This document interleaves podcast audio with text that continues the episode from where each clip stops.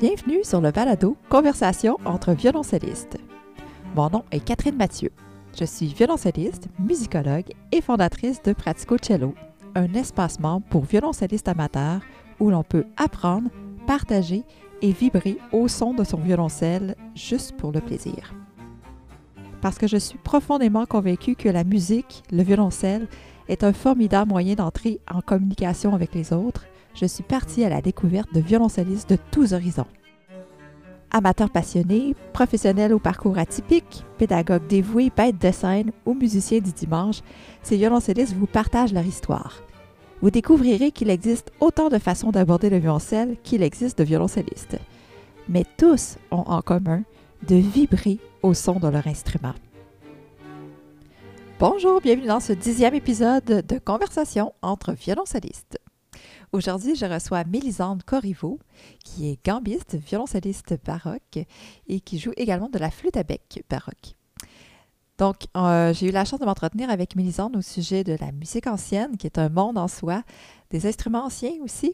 Donc, bref, une autre conversation extrêmement intéressante avec une musicienne d'un très, très grand talent, aux multiples connaissances dans son domaine. Alors, sans plus tarder, je cède la parole à Mélisande Corriveau. Bonjour Mélisande. Bonjour. Merci beaucoup d'être là aujourd'hui euh, sur le balado. Merci à toi, Catherine. Euh, donc, euh, ben, on va commencer avec la même question que je pose à tout le monde, qui va probablement nous amener vers ton instrument principal aujourd'hui, qui est la viole de gamme. Mais donc, pourquoi la violoncelle? Parce que j'imagine que tu as commencé avec la violoncelle. Eh bien, euh, en fait, moi, je faisais des percussions quand j'étais toute petite, la méthode Orff, euh, vers trois ans, puis vers, je sais pas trop, cinq ans, on a commencé. Euh, on, est deux sœurs, nous, qui avons fait beaucoup de musique ensemble. Ma sœur Isabeau, qui, maintenant fait beaucoup de harpe. on a commencé ensuite la flûte à bec.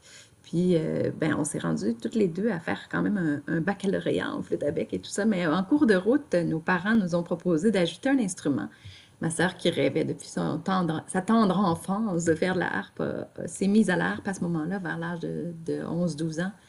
Euh, puis moi, ben, c'est suite à la rencontre d'une copine dans un camp musical qui jouait le violoncelle que vraiment j'ai eu ce coup de cœur pour ce très bel instrument.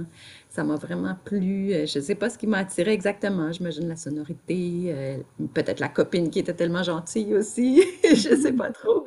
mais non, je pense quand même la couleur du son et tout ça ça m'a plu, ce gros instrument.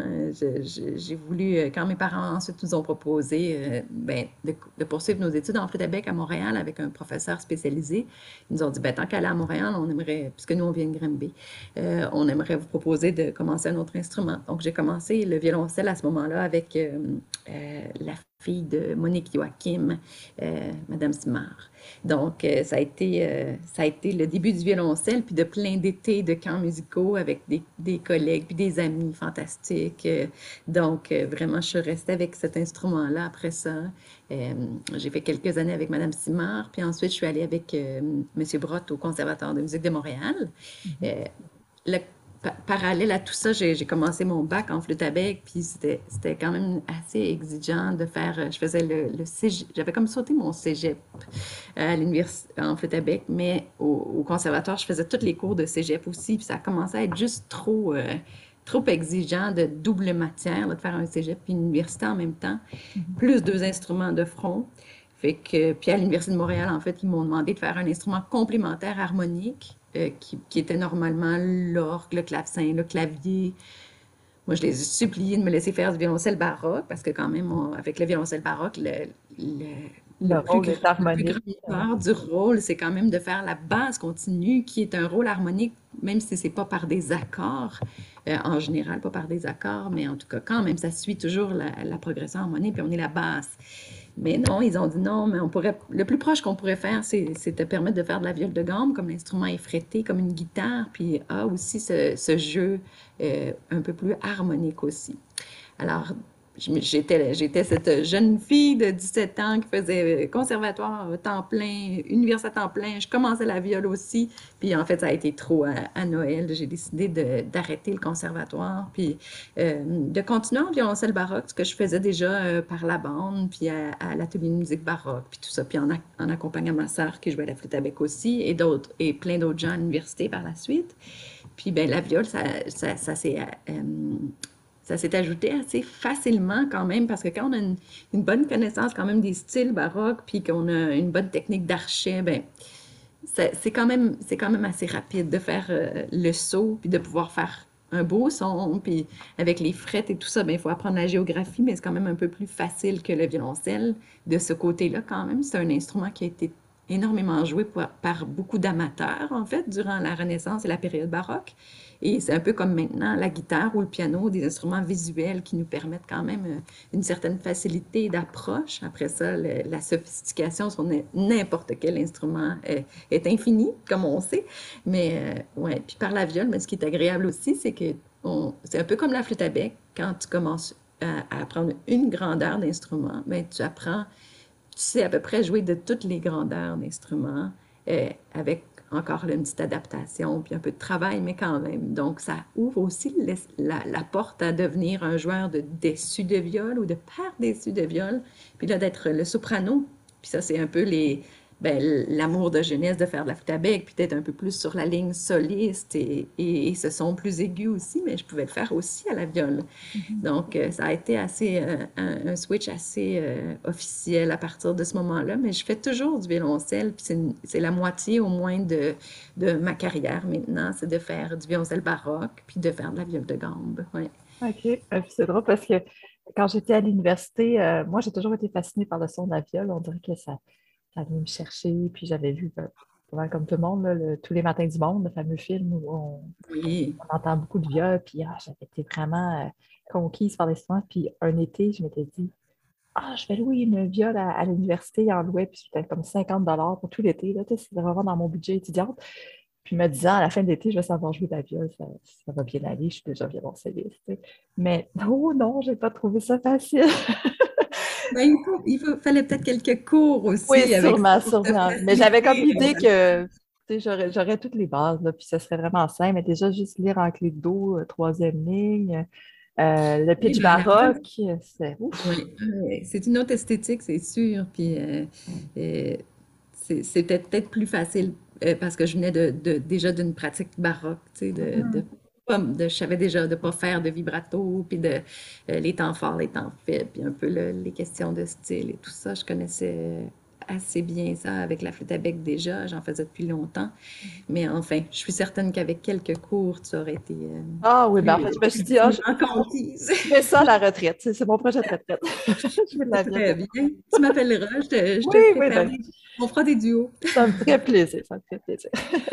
Et donc, euh, quand tu parles justement de toute ta connaissance de la musique baroque, tu sais, je pense que le, public ne se rend peut-être pas compte à quel point c'est un univers, la musique ancienne en soi. Hein, euh, mm-hmm. Pour l'avoir un peu connu à l'université, mais jamais, jamais à ton niveau, tu sais, c'est vraiment une autre esthétique, c'est une autre façon de jouer, c'est une autre façon d'aborder la musique. Euh, est-ce que, est-ce que tu fais encore des concerts plus très modernes, ou cas, qui ne sont pas de la musique ancienne nécessairement, ou tu es uniquement dans l'univers baroque?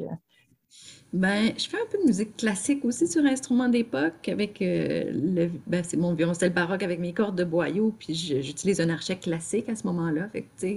Euh, pour le répertoire d'orchestre ou avec des projets de chanteurs, parfois on fait de la musique euh, classique comme ça sur instrument d'époque. C'est très agréable aussi, j'aime ça aussi faire ça.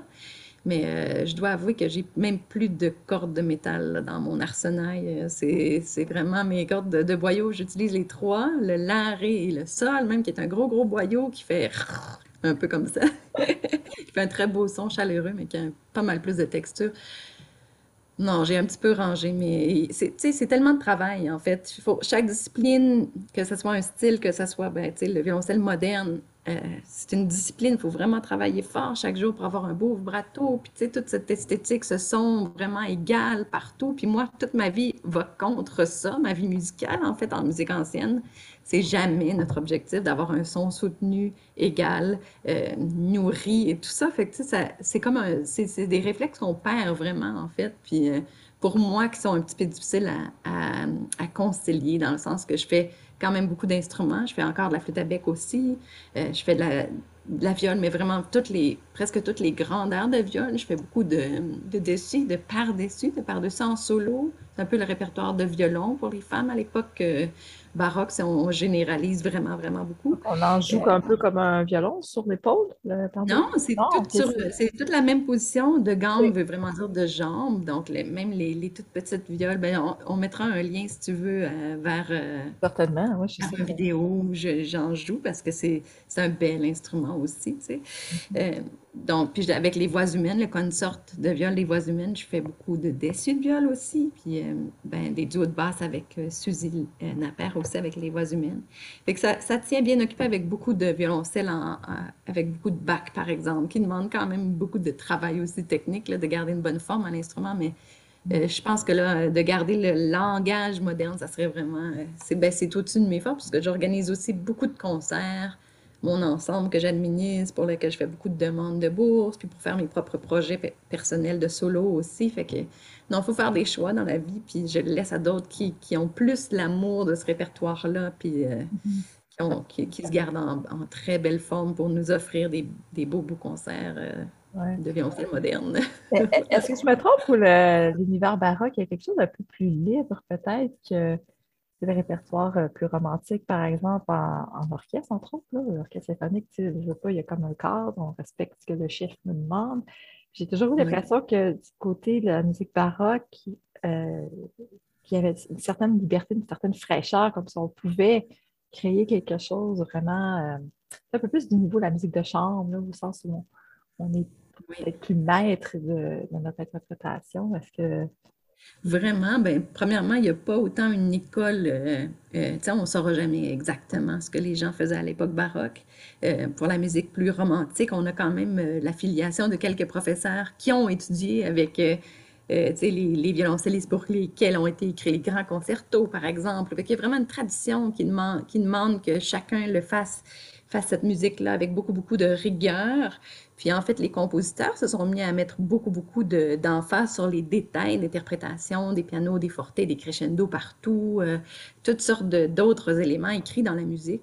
Euh, tandis qu'à l'époque baroque, ben, on a souvent des partitions très, très vierges. Puis c'est vraiment de connaître le style, de s'intéresser, de lire des traités. Puis là, de, devenir comme un petit peu expert dans un certain style ou d'en écouter, d'écouter des experts puis de travailler avec eux pour acquérir un peu les notions, parce que toutes ces notions d'ornementation, de... Oui, c'est certain que c'est très libre dans le sens aussi où euh, la musique baroque prétend pas avoir tout écrit. Tu as des partitions, puis en fait, les compositeurs savaient très bien que c'était un canevas à peu près équivalent à ce que tu devrais lire, puis que l'interprète était invité à ajouter énormément euh, d'éléments personnels d'interprétation. Donc, c'est vraiment une grande joie pour moi de, de faire cette musique-là. C'est une des raisons pourquoi j'aime autant ça.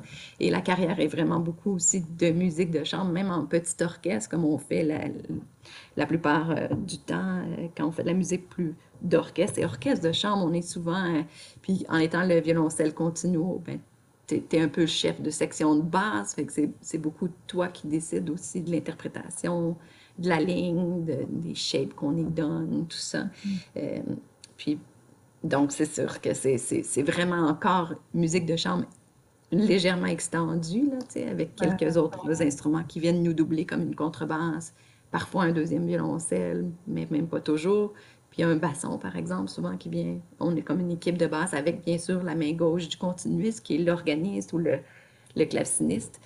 Donc, euh, c'est un travail très collaboratif, mais moi, je travaille euh, presque toute ma vie artistique se fait avec quelques collaborateurs, dont, mon partenaire dans la vie, Eric Mills, qui joue clavecin, l'orgue, ou avec mon partenaire en Europe, euh, mon ami Olivier Fortin, avec qui je joue beaucoup aussi dans l'ensemble masque.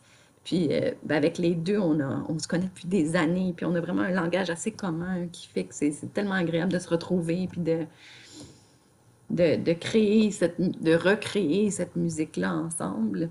Mm-hmm. Mais c'est certain que chaque interprète amène beaucoup de différences, beaucoup plus de différences sur une même pièce, par exemple, d'un interprète à l'autre. C'est beaucoup plus différent que d'un interprète à l'autre euh, qui, qui s'attaque aux grands standards plus romantiques, plus, euh, même plus classiques, selon l'interprétation plus euh, enseignée dans les conservatoires, peut-être. Ou... Oui, ouais, c'est Mais mes beaux-parents ont été longtemps abonnés à Arion.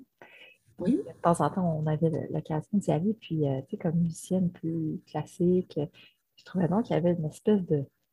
Les musiciens avaient du fun sur scène. Tu sais, il y avait comme des échanges, des clin d'œil. Il y avait vraiment quelque chose de très, très vivant. Puis on sentait même que parfois il y avait un peu d'improvisation, tu sais, qu'il y avait cette liberté-là.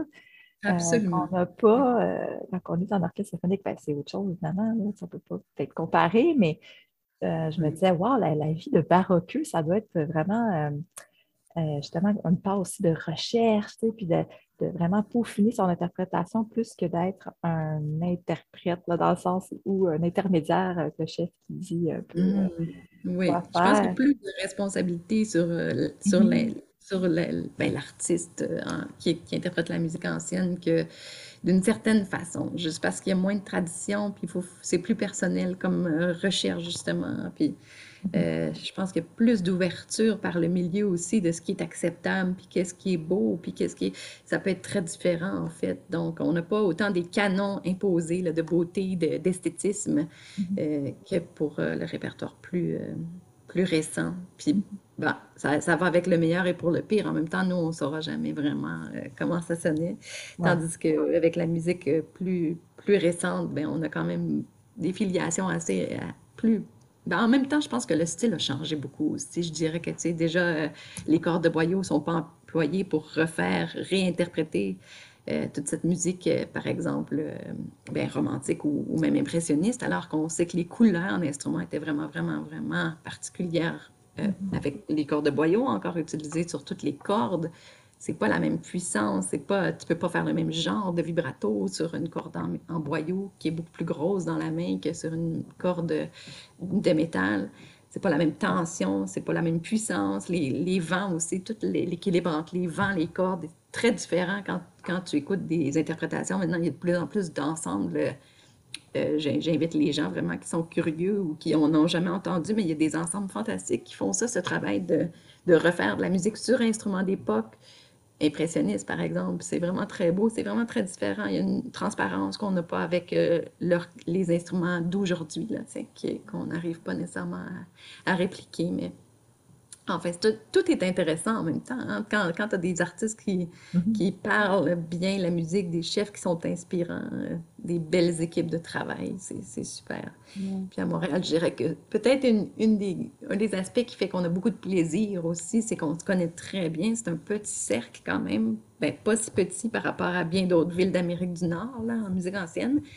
Mais quand même, c'est un peu une famille, où on se retrouve pour des projets, puis on a beaucoup de plaisir à jouer ensemble. Puis je me demandais au niveau des instruments, toi, est-ce que tu as des instruments de l'époque ou c'est des instruments modernes qui ont été montés euh, à l'ancienne, si on veut? Eh moi, j'ai beaucoup de chance. En fait, il y a un mécène qui me prête une viole de gamme qui date de 1691, une belle baraque normaine, un instrument fabuleux. Euh, donc, c'est ma base de viol. Mon par-dessus de viol, j'ai réussi à trouver un instrument d'origine aussi français des années 1750. C'est un bel instrument aussi. Euh, puis mon violoncelle, ben, c'est un, Nathaniel Cross qui était, qui était euh, en fait celui qui, qui était l'assistant de Barack Norman à Londres aussi. Euh, puis qu'ensuite il s'est détaché puis il a créé sa propre maison de lutherie. Donc, euh, un, violoncelle de 1725 aussi. Fait que je suis tellement, tellement euh, choyée dans la vie de jouer des beaux instruments qui me donnent beaucoup, beaucoup de plaisir puis qui m'inspirent beaucoup. Mm-hmm. Parce que les instruments sont notre voix. Tu sais, quand on est instrumentiste, on n'a pas le choix. On passe par ce, par ce moyen-là technique de, de, faire la musique. Mais quand, quand, on arrive à, avoir des équipements qui nous plaisent puis qui vont bien avec notre personnalité, je pense que c'est vraiment une grande chance. Ben c'est d'avoir aussi cette belle viole qui m'a inspiré à, vraiment travailler plus fort puis à, faire un disque tout marin marais, par exemple. Quand, quand un instrument qui donne tellement de possibilités, de couleurs, de, qui, t'apprend aussi à être un meilleur instrumentiste, parce que les, les grands instruments font ça, en fait, ont ce rôle d'une certaine façon. quand on les a dans les mains, de, on, veut qu'ils sonnent au mieux de leur capacité. Puis en fait, les instruments un peu nous guident. Tu sais, quand on a une bonne technique de départ et tout ça, les instruments nous guident à aller plus loin, puis à, euh, demandent à, raisonner au maximum, dans le fond, de, de leur capacité. Fait que c'est à un certain niveau de, du cheminement, c'est vraiment important d'avoir de bons instruments pour pouvoir continuer à, s'améliorer, puis avoir envie aussi de faire ce travail de, recherche, puis de, de, se pousser à, aller plus loin. Ça ne doit pas être évident quand même de trouver euh, des instruments de cette qualité-là qui ont euh, autant d'âge, qui sont en bon état, qui ça, mm-hmm. doit être un tout petit marché, j'imagine. Euh, ça doit être une chance de trouver un instrument. Oui, ben le, violoncelle que j'ai, par exemple, le, Nathaniel Cross, il était, il était, monté moderne, puis là, je suis en train de lui refaire faire le chemin un petit peu inverse, là, de le ramener à, ses racines, mais il y, a, il y a, beaucoup quand même de, de, de, violoncelles anciens qui existent toujours, puis qui ont, les bons ont, ont souvent continuer à être joué, tu sais, puis passer de génération en génération. Pour les viols, c'est sûr que c'est plus rare, mais au niveau des par-dessus, on a quand même pas mal, la moitié de tous les instruments anciens qui nous restent au niveau des viols de gamme sont des par-dessus, les, tout petits. Parce que c'est, ben, tu sais, la, la, la, construction d'une viole avec un dos plat, puis un angle comme ça, il y a comme une barre, euh, une coupure, puis ensuite, il, il, ben, le le haut du dos vient se replier sur euh, le, derrière du manche et tout ça. Mm-hmm. Puis c'est juste ça, cette construction-là, en fait, et fait en sorte que souvent ça craque à cet endroit-là. Ben, les viols ont souvent aussi été euh, ben, mises au rencard parce que pendant quelques siècles, elles n'ont pas été jouées. Fait que celles qui ont, qui ont, qui ont resté un petit peu euh, de famille en famille, bien souvent, elles ont été mal entreposées. Fait que c'est pas toujours des... Comme la viole que je joue, elle est magnifique, mais elle a eu beaucoup de dommages faits par des vers euh, qui a en Europe, beaucoup de vers euh, qui, qui, qui, qui, mangent le bois, dans le fond. Fait que euh, ça, a, ça, a, été une année complète de restauration quand cet instrument-là a été acquis par, par un, collègue à moi. Il l'a envoyé se faire restaurer par un des grands, grands restaurateurs en Europe. Puis d'instruments, autant de, de, de, grands violons, violoncelles et tout ça que de viols. Donc, ça a été une année pour vraiment tout enlever, le dommage des verres, refaire des patchs par l'intérieur pour que l'instrument garde la même voûte et tout ça à l'intérieur de l'instrument. Donc, un, travail d'orfèvre vraiment. Puis, euh, ben, un instrument qui est donc pas complètement authentique non plus parce qu'il y a beaucoup de bois neuf aussi qui vient soutenir euh, le bois ancien qui, est plus, qui a été fragilisé. Oui, oui. Ben, ça, j'imagine. Avec une belle couleur de son et tout ça. Donc, euh, mais, oui, c'est beaucoup de travail de ben quand, quand, ça nous intéresse, quand on a ça à cœur en même temps, moi, ça a été quelques années là, où je, je faisais savoir un peu à tout le monde autour de moi. Euh, je, cherche un bel instrument. Puis ensuite, de, quand tu le trouves, ben, parfois, il faut trouver des mécènes parce que c'est tellement dispendieux qu'on a besoin d'aide, nous, les artistes. Voilà, ça, a toujours été, de toutes les époques, les artistes ont besoin d'aide, de mécènes et de, et de gens qui, qui, eux, font font plus d'argent pour faire revivre cet art qui, qui, est, qui est beau, mais qui n'est pas nécessairement euh, dans nos sociétés mis de l'avant de façon à ce que ça soit vraiment une source de grands revenus. Oui, oui. En même temps, je trouve qu'il y a quelque chose de beau dans le fait de ces instruments-là qui ont tellement de vécu, qui sont comme un témoin, là, quelque part, de, du passage de, de on passait de musicien en musicien, tu sais, puis quelqu'un qui a des sous, qui est intéressé par ça, puis qui peut, euh, lui, ne peut pas en jouer comme tel, mais qui permet à quelqu'un de le faire. Ça doit être vraiment très, très gratifiant comme euh, sentiment. En plus, ce sont de bons investissements. Surtout qu'en ce moment, les marchés font à peu près aucun profit. Ben, les violoncelles, surtout la famille des violons violoncelles, ça, ça augmente sans cesse. Hein. Ça devient de plus en plus euh, hors de prix. Donc, ce sont des bons véhicules d'investissement. J'encourage J'encourage les gens qui, qui, qui, qui, écoutent ton émission, qui pourraient décider d'aider des artistes, allez-y parce que ça fait toute la différence. en fait, moi, le, le mécène qui m'a aidé à avoir euh, cette viole, à acquérir cette viole de gamme, ben, c'est un bon, un bon ami de jeunesse de James Ennis. Puis quand il a vu ce, violon, ce violoniste-là euh, prendre possession du Stradivarius qui lui a été prêté pour sa carrière, il a vu à quel point son ami euh, a pris un envol, mais vraiment, ses, ses capacités se sont comme décuplées parce que l'instrument te permet d'aller tellement plus loin, puis t'enseigne à mieux jouer aussi, te, te, donne accès à tout un, tout un éventail de, de excuse-moi, de, de, couleurs et tout ça. Donc, lui, il a été témoin de ça, puis ça l'a marqué, en fait, puis il a décidé qu'il allait faire ça pour d'autres euh, personnes. Mais donc, euh, moi, ce qui, me, ce qui me fascine dans ces instruments-là, c'est justement, tu sais, qui les a joués, puis dans quel contexte, puis de se dire qu'ils euh, vont être là après nous aussi. Tu sais, c'est comme si ils ont des personnalités presque, j'imagine. Euh, des, euh, puis, comme tu dis, ils doivent euh, transmettre quelque chose aussi, pas juste nous qui les, les fait Oui, puis on, est vraiment juste des gardiens, comme tu dis. Ils, ils vont exister après nous. Il y aura d'autres d'autres personnes qui les joueront, d'autres d'autres gens qui auront ce bonheur-là aussi. Fait qu'on est vraiment juste un peu en train de garder pendant l'espace de de, nos années de carrière, un instrument comme ça, puis d'en prendre soin aussi. Tu sais, ça, c'est bien de les jouer, les instruments, parce que ce sont des œuvres d'art, puis on en fait profiter un public, mais on en, on en profite nous-mêmes, bien sûr. On, en fait profiter le public, puis on rend cette musique ancienne-là vivante. Mm-hmm. C'est un peu comme plonger dans un tableau d'époque, tu sais, d'une certaine façon. Il y a comme toute un, une fonction de un peu muséale, mais avec un petit peu plus d'interaction d'une certaine façon avec les instruments c'est certain que ces instruments-là peuvent vivre dans les musées tout simplement, mais c'est tellement euh, gratifiant puis euh, d'une grande beauté puis d'un grand plaisir de partage aussi que de, les jouer puis de les faire entendre aussi. Là. Écoute, j'ai tellement hâte que tu viennes me parler de tout ça. à Pratico Cello avec le, webinaire que tu vas offrir dans quelques semaines.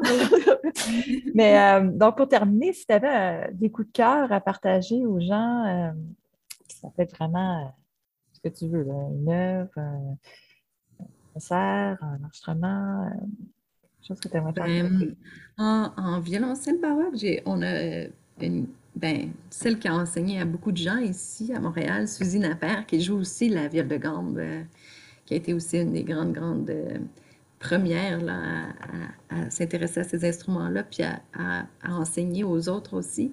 Euh, je dirais les, voix humaines, toute la discographie à deux viols euh, de Sainte-Colombe, la musique de Sainte-Colombe, qui est, un petit peu mise en valeur dans le film dont tu parlais tantôt, Tous les matins du monde, mais elles ont fait la discographie complète des œuvres à deux viols de Sainte-Colombe. C'est quatre volumes euh, doubles, je crois bien. C'est énorme. Ce ratement classique, c'est un projet très canadien avec euh, le soutien des conseils des arts et tout ça. Puis c'est vraiment d'une beauté, mais infinie. Euh, sinon, ce même ensemble, Suzy au violoncelle baroque cette fois-ci avec euh, Les délices de la solitude, un, recueil de musique française de Corette, Michel Corette. Et elle joue sur le disque qui s'intitule Les délices de la solitude, encore une fois sur rythme classique. Euh, je pense que c'est la deuxième sonate en, en ré mineur. Puis c'est vraiment euh, pour, pour vraiment euh, prendre pleinement connaissance d'à quel, quel point, comme on parlait tantôt, on, peut vraiment s'approprier une œuvre en musique ancienne, mm-hmm. puis mettre énormément de personnalité, puis de d'individualité dans l'interprétation. Euh, je dirais que ça, ça c'est vraiment un, grand, grand, grand must parce que si on regarde la partition qui est, disponible sur euh, IMSLP, par exemple, puis qu'on entend ce que les artistes font avec ça, c'est assez fantastique de voir à quel point ils vont loin dans, toute la rhétorique, puis euh, vraiment prendre du temps, puis des, moments très doux, des moments très puissants, des, vraiment une, gamme incroyable d'émotions puis de, de, de capacités très convaincants. Donc, c'est vraiment l'art de la rhétorique euh, qui, qui, a un beau succès. C'est vraiment très, très beau, très convaincant. Pour, pour, poursuivre un petit peu dans cette voie-là, je conseillerais euh, cette sonate. Parfait. J'ai eu la chance de les entendre, euh, les voix humaines, le duo de Suzy Margaret. Puis euh, oui, si vous voyez ça au programme à quelque part, allez-y. C'est sûr que vous allez passer une soirée euh, fantastique. Le, son des, des viols, c'est tellement beau, ça, ça nous, euh, ça nous englobe, on dirait. Puis elles ont une complicité incroyable, les, deux musiciennes, vraiment. On a fait euh, le dernier CD de l'ensemble qui est sorti, c'est Les Lacrymés de Dowling, John Dowling. les pavanes lacrymées. Donc, euh, euh, ça, c'est à plusieurs viols, puis on a réuni plusieurs viols historiques aussi sur cet album-là. On a gagné l'opus du, disque de l'année quand c'est ah. sorti. Ça aussi, c'est un très beau disque. Pour ceux qui veulent entendre, là, vraiment la panoplie, là, toutes les, les viols aigus à graves, les cinq viols qui jouent ensemble, c'est très, très, très beau, avec un luth aussi. donc, ça aussi, c'est un, un, beau disque que je peux recommander. Puis euh, pour les gens qui veulent entendre euh, ce que je fais, ben j'ai quelques disques de par-dessus de viol. J'en ai deux. Un, qui s'intéresse à, la musique française écrite vraiment pour l'instrument. Euh, mon tout dernier qui est un disque d'adaptation de musique de Bach, de, sonates en trio, que ce soit pour violon, pour orgue, pour viol de gamme ou pour flûte traversière même, que j'ai adapté pour le par-dessus et le clavecin. Puis ben, sinon, mon disque Badinage de Marin Marais, qui qui est qui, connaît vraiment un, beau succès, puis qui est très écouté sur les plateformes, euh, sans que ça nous donne à peu près un sou, mais c'est pas grave. Allez acheter l'enregistrement si vous aimez. Ou acheter, acheter les disques, mais oui.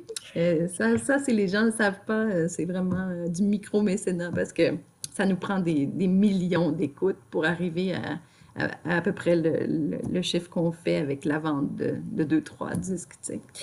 Donc, euh, oui, les gens, euh, s'il vous plaît, continuez d'acheter des disques, même si vous ne les écoutez pas à la maison. mais la plupart des gens me disent on n'a même plus de quoi, mais de quoi jouer les disques. On, écoute euh, iTunes, on écoute Spotify. Puis je me dis, mais vous n'avez pas idée que pour nous, là, c'est quand même un peu. Ouais, non, c'est triste. Euh, je ne sais pas qu'est-ce qui va arriver avec ça hein, dans le futur, mais bon, c'est le sujet d'un autre, euh, autre entrevue. Mais je te remercie vraiment beaucoup d'avoir pris le temps aujourd'hui. Euh, c'est un monde fascinant, la, la, musique ancienne. Puis j'ai vraiment hâte, comme je te disais, que, que tu me parles de la gueule de gamme, l'histoire, tout ça, avec les membres de Pratico Cello au mois de mai. Alors, merci encore une fois. Merci beaucoup. beaucoup. Ben, merci à toi. À bientôt. On va se revoir dans quelques Parfait. Avec plaisir. Oui, donc à bientôt. Merci beaucoup pour votre écoute. Si vous avez aimé l'épisode, n'hésitez pas à laisser votre appréciation sur la plateforme de votre choix. Si vous êtes violoncelliste amateur, je vous invite à vous rendre au www.praticocello.com pour pouvoir télécharger des ressources gratuites, lire des articles de blog et avoir les liens directs pour la chaîne YouTube et le groupe Facebook de Pratico Cello. Si vous êtes violoncelliste, professionnel ou amateur, et que vous aimeriez venir parler de votre parcours, de ce que le violoncelle représente dans votre vie, écrivez-moi à info.praticocello.com. À bientôt!